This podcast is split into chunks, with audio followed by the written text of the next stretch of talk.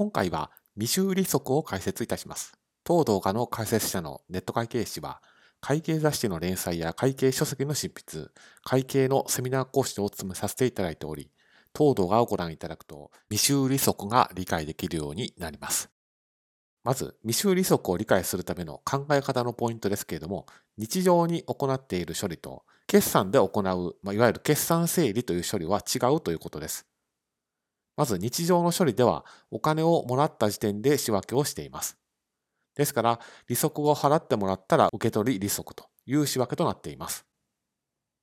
一方で、検討ポイントとしてお金をもらっていなくても貸しているということに変わりはありませんから、本来期限が来たらもらう権利はそこで確定をしています。ですから、決算整理の仕分けで、お金をもらっていなくても、受け取り利息の仕分けをしましょうと。ここで出てくるのが未収利息という勘定科目になります。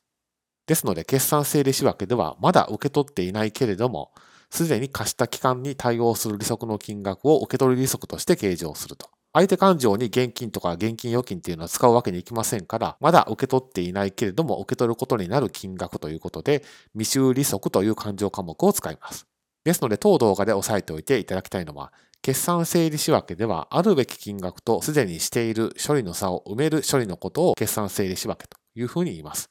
ここで未修理則が出てくるということを押さえておいてください。